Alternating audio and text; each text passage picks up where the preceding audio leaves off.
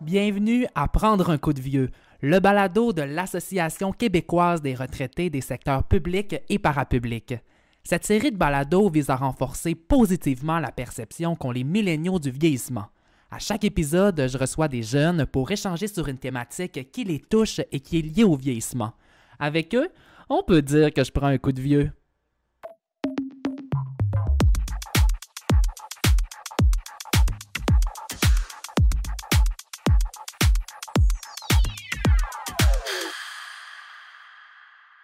Dans cet épisode, je reçois le chargé de projet de l'Observatoire sur la retraite, Riel Michaud-Baudry. En plus d'avoir publié des travaux sur la retraite au Québec, Riel est l'auteur du livre La retraite en commun, un ouvrage qui aborde les différents enjeux liés à la retraite. J'ai donc profité de ma rencontre avec lui pour qu'il nous explique comment le système de retraite est-il adapté à la jeune génération. Bonjour Riel. Bonjour Marc William. Alors, Riel, euh, le système de retraite au Québec, euh, bon, c'est un système qui se compose de plusieurs piliers qui visent chacun à combler une partie des revenus qui sont nécessaires à la retraite à travers des mécanismes de financement et de prestations qui sont tous distincts. Euh, est-ce que tu peux nous expliquer c'est quoi les différents paliers du système de retraite et comment chacun d'eux fonctionne? Ben oui, avec plaisir. Donc, euh, le premier palier, euh, donc le système de retraite euh, au Québec, au Canada, c'est composé de trois paliers différents. Puis c'est aussi comme ça qu'on comprend les systèmes de retraite ailleurs dans le monde. Donc, trois ou quatre paliers différents. Des fois, c'est des piliers, des paliers ou des étages, donc dépendamment de la façon dont on veut le, nommer. Puis le système québécois et canadien, c'est qui est beaucoup similaire. Donc, il y a peu de différence entre le, le régime de retraite du Québec ou celui du reste du Canada. Puis, le premier palier du système de retraite, c'est la, pension qu'on appelle du gouvernement fédéral. Donc, ça s'appelle le programme de la sécurité de la vieillesse, qui verse euh, un montant à peu près égal à tous les, Canadiens et toutes les Canadiennes, qui est d'environ 7 euh, ou 8 000 annuellement, entre, euh, ces deux montants-là.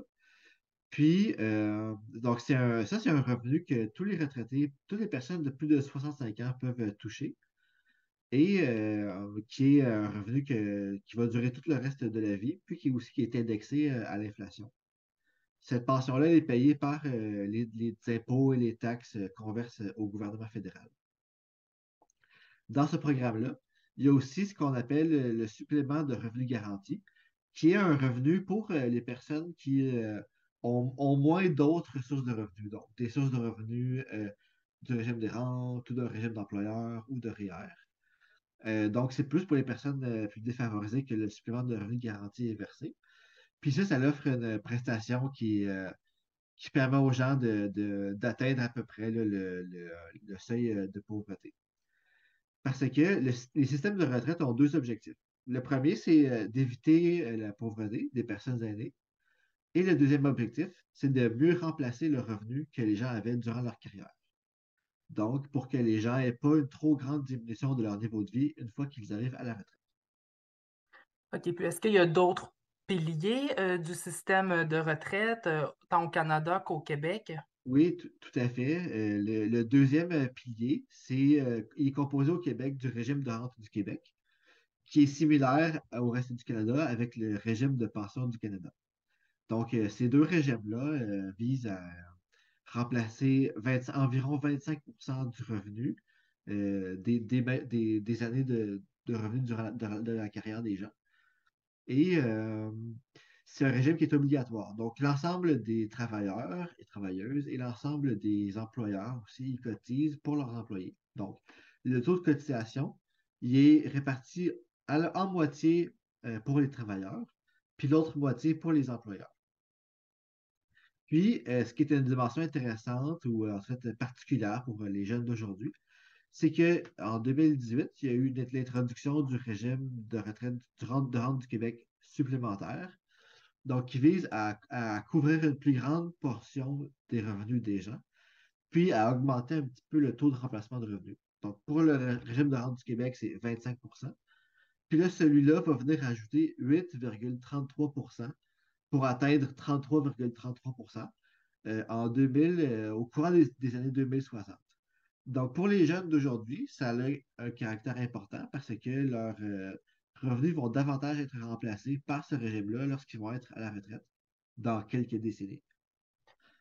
Et pour le, troisième pilier, il y a également l'épargne privée personnelle. Est-ce que tu peux nous expliquer un peu c'est quoi, comment ça fonctionne? Eh oui, dans le troisième pilier, il, y a deux, il y a deux choses différentes. Comme s'il y avait dans le troisième étage deux, deux pièces dans cet étage-là. La première pièce, c'est les régimes complémentaires de retraite qu'on retrouve par, par, exemple dans la fonction publique, dans différentes entreprises qui offrent des régimes à prestations déterminées ou à cotisations déterminées. Puis, il y a l'épargne personnelle. Donc, euh, par exemple, sous la forme des REER. Bien souvent, les gens vont s'acheter des REER pour euh, constituer un, patrimoine financier pour la retraite. Donc, il y a ces deux pièces-là dans le même pilier, de, dans le même troisième pilier de, la retraite. Il y a ces deux pièces-là qui, ont des, euh, des particularités qui sont différentes, mais qui contribuent beaucoup à ce que les gens aient un revenu adéquat à la retraite. Hmm. Je constate que les différents piliers du système de la retraite, c'est vraiment conçu en vue de notre sortie définitive du marché de l'emploi. Mais il faut savoir qu'aujourd'hui, à l'heure où on se parle, euh, cette notion euh, de retrait par rapport au travail, ça ne concerne pas seulement les personnes aînées, mais ça peut, par exemple, concerner euh, les travailleurs qui sont dans, au retour aux études, ça peut concerner notamment euh, les jeunes parents qui s'occupent à temps plein de leurs enfants, mais ça peut aussi concerner les personnes qui sont inaptes au travail. Est-ce qu'on peut dire qu'il y a une ou plusieurs retraites dans une vie? Ah ben c'est bien, c'est une bonne question, Marc-William. Moi, je pense aussi qu'il y a plusieurs retraites euh, dans la vie. Tu l'as bien nommé, le retour aux études, euh, se retirer du marché du travail pour prendre soin d'enfants. Donc, euh, toutes ces, toutes ces. Puis aussi les gens, par exemple, qui sont dans des périodes de, chômage. Donc, toutes ces, tous ces programmes-là qui, visent à, aider les gens lorsqu'ils sont, sont retirés du marché du travail, ben, ça vise, c'est très lié avec notre société salariale, c'est-à-dire qui est fondée sur euh, la participation au marché du travail contre un, salaire. Puis quand on n'est pas dans cette dynamique-là, ben, ça prend des sources de revenus, comme euh, les prêts et bourses pour les étudiants, comme le régime québécois d'assurance parentale pour les nouveaux parents, comme euh, bon, des rentes de retraite pour les retraités, comme des prestations d'assurance emploi pour les gens qui perdent un emploi ou qui sont malades pendant une certaine période de temps, ou même qui doivent prendre soin aussi d'une personne euh, qui est en soins palliatifs. Donc, euh, il y a différents types de prestations. Euh, les, différentes institutions qui s'occupent de ces, ces périodes de retrait du travail proposent une belle variété de prestations pour mieux supporter les gens lorsqu'ils ne sont pas dans, le cadre d'un emploi.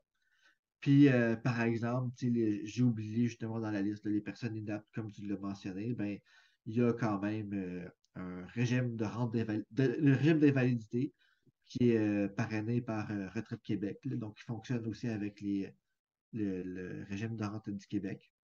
Puis évidemment, ben, il y a l'aide sociale, donc l'aide de dernier recours. Mais même juste si on reste au, moment où est-ce que les gens se retirent du marché du travail, il y a, il y a toujours quelque chose quand même euh, qui est perfectible, évidemment. Donc, il y a des mailles du filet social qu'il faut, je pense, qui sont importantes de resserrer mais il y, a, quand même quelque chose qui est là pour euh, les différents événements de vie qui nous éloignent oui. Et si on prend le portrait bon, d'un jeune de 20 ans qui euh, vient d'entrer sur euh, le marché du travail à temps plein, de façon permanente. Bon, par exemple, on va prendre mon cas. Moi, j'ai 23 ans. Je viens de commencer un nouvel emploi à l'Association québécoise des, des, retraités des secteurs publics et parapublics, à la QRP. Quel conseil tu me donnerais pour que je puisse épargner pour, pour ma retraite, mais également pour tous les jeunes dans la vingtaine qui commencent un nouvel emploi comme moi? C'est quoi les bonnes choses à faire?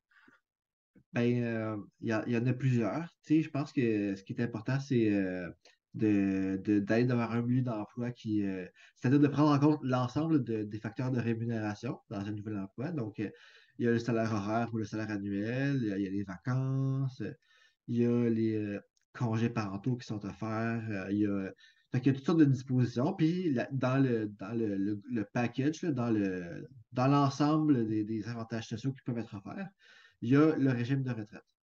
Donc, le régime de retraite qui peut varier en qualité, soit par exemple un REER collectif qui ou le régime volontaire d'épargne retraite qui sont de moins bonne qualité, ou d'autres qui sont de meilleure qualité, comme euh, les régimes à prestations cibles, les régimes de retraite à financement salarial ou les régimes à prestations déterminées. Puis il y a aussi la le, deuxième volet, c'est la participation de l'employeur au travers de ses cotisations. Donc, euh, ça peut être, par exemple, un REER collectif, mais où est-ce que l'employeur cotise euh, la moitié, le deux tiers, le trois quarts des cotisations des, des employés? Ça peut être sinon un régime à.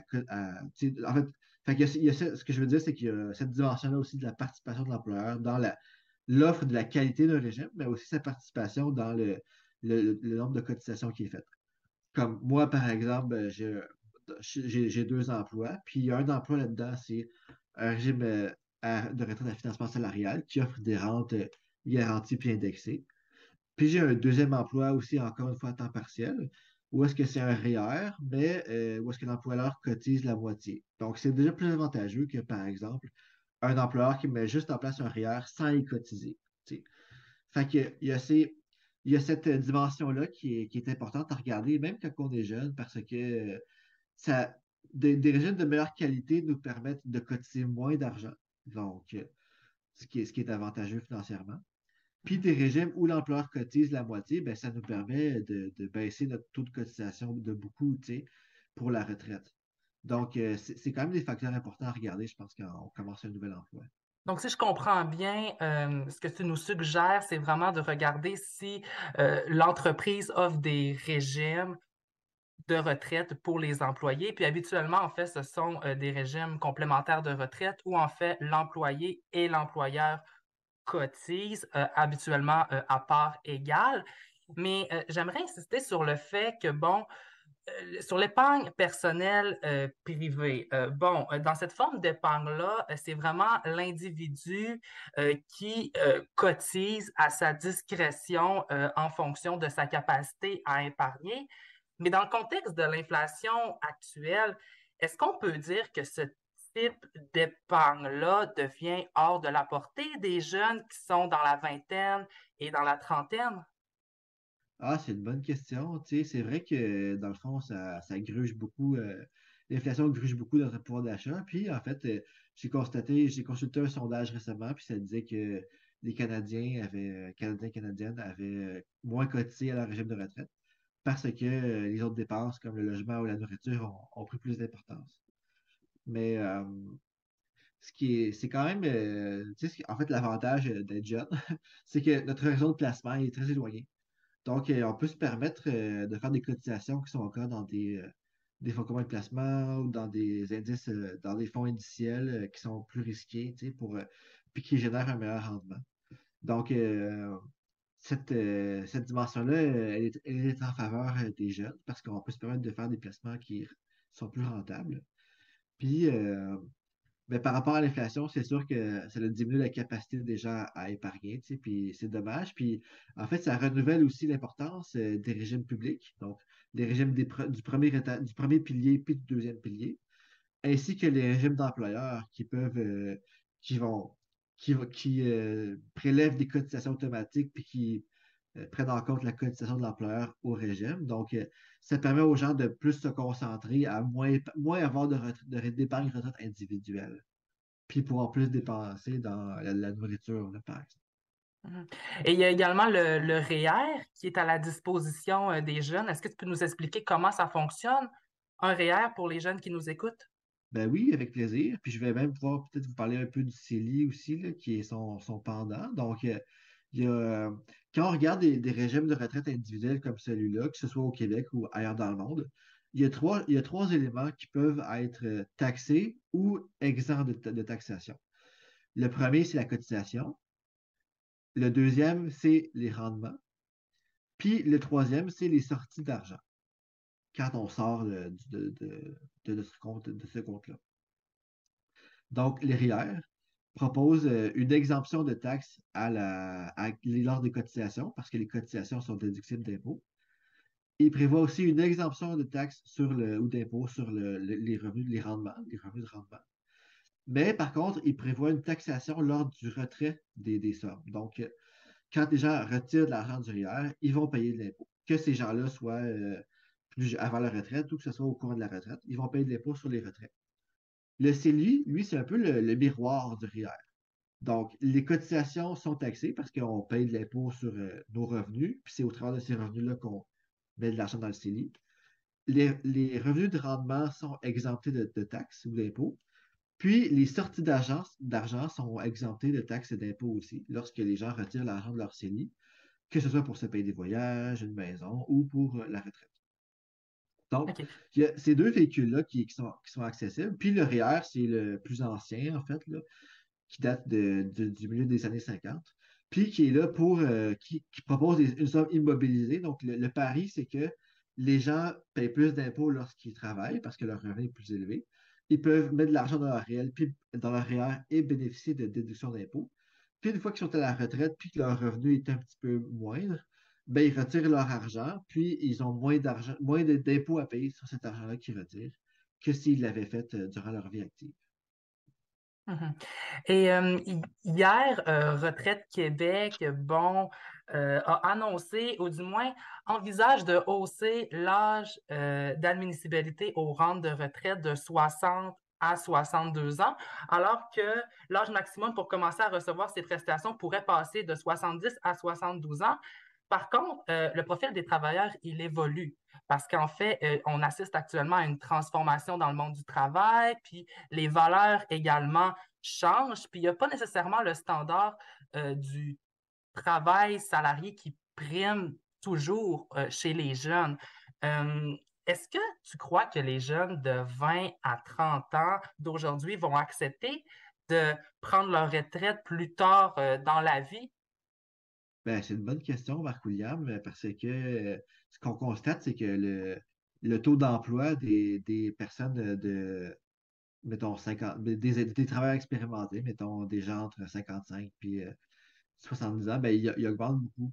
Donc, euh, les gens, les gens travaillent de plus en plus, puis de plus en plus tard. Donc, il y, a déjà une transition comme naturelle vers une augmentation de l'âge moyen à, être à la retraite. Puis, euh, ce que ça dit, euh, en fait, ce que, ce que ça dit pour les jeunes, c'est qu'il il va, peut-être y avoir moins d'accessibilité des rentes de retraite entre 60 et 62 ans quand ils vont, quand ils vont arriver là. Mais c'est que c'est un enjeu qui est important de soulever parce que c'est, notre futur aussi de, de, pouvoir euh, toucher ce, type de rente-là. Donc, je pense que c'est important de s'en préoccuper. Euh, dès, aujourd'hui. Puis il y a Force Jeunesse, par exemple, qui est un organisme qui représente les jeunes, qui euh, va produire un mémoire, puis va probablement aussi être invité en, commission parlementaire pour, euh, pour discuter de cette proposition-là de, modification législative.